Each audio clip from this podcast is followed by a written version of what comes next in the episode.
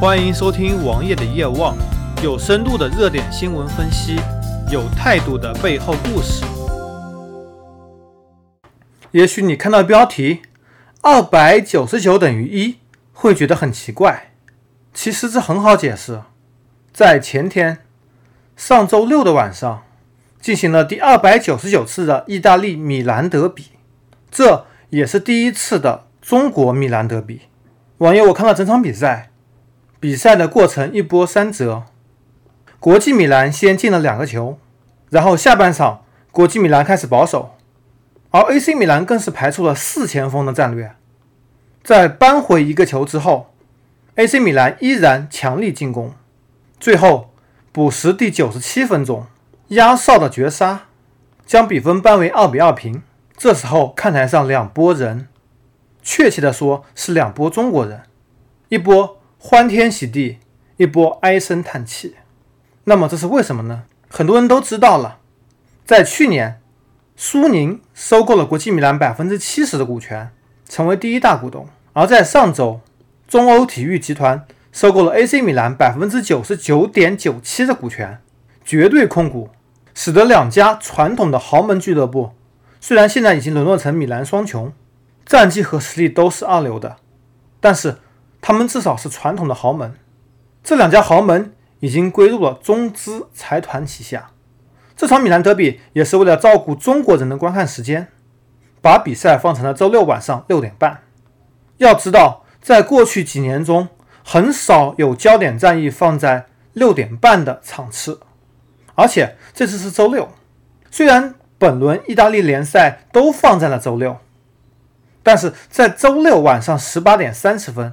当地时间中午进行比赛，这在过去五年中都没有见到过。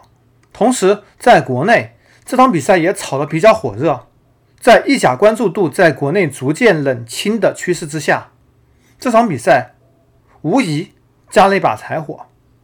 我们先来说说看苏宁的体育战略吧。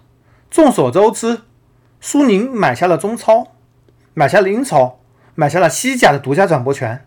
同时，也买下了下赛季开始的意甲和德甲的转播权，还买下了亚冠和亚足联赛事的转播权，把原来 PPTV 跟乐视两家分庭抗礼的局面变成了 PPTV 一家独大的局面。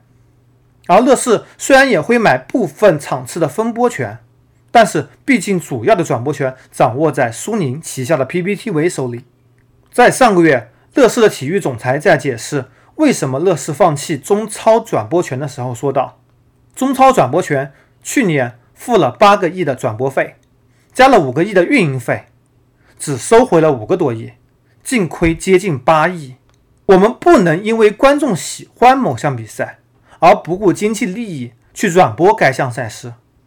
反观苏宁这面，以十三亿的价格拿下了中超的转播权，英超。”转播权也比当时新英体育贵了好多倍，能否盈利尚不得而知。而苏宁在线下也加大了各种体育产业的布局，苏宁也逐渐成为房地产、家电零售、线上零售和体育组成的集团。这也许是他们的体育战略，但是烧钱的战略能持续多久？这要我们拭目以待。而反观 AC 米兰这面。贝鲁斯科尼二十年的米兰生涯走向了终点，接手的中欧体育，国内甚至没有人知道这是一家什么公司，老板的背景也不得而知，所以这有待我们观察。毕竟收购拖了将近一年，他能否给米兰后续的资金，帮助米兰复兴，这也是一个很大的变数。相反，反观意大利足球，在英超。西甲非常强大的局面下，德甲也崛起了，意大利反而掉到了第四联赛。虽然依然有很多的观众，虽然尤文图斯的战绩依然很不错，但是仅就意大利联赛而言，能和尤文竞争的球队几乎没有。而那不勒斯、罗马和拉齐奥都能够压倒性优势领先 AC 米兰和国际米兰两支传统豪门。所以可见这两支豪门的地位。我也希望看到像当年小世界杯一样意甲七姐妹的崛起，除了刚刚所提到的四家俱乐部、两家米兰，同时也希望看到佛罗伦萨和即将重新归来的帕尔马。体育竞争必须要有竞争，才能激烈，才能好看，才能吸引更多的观众。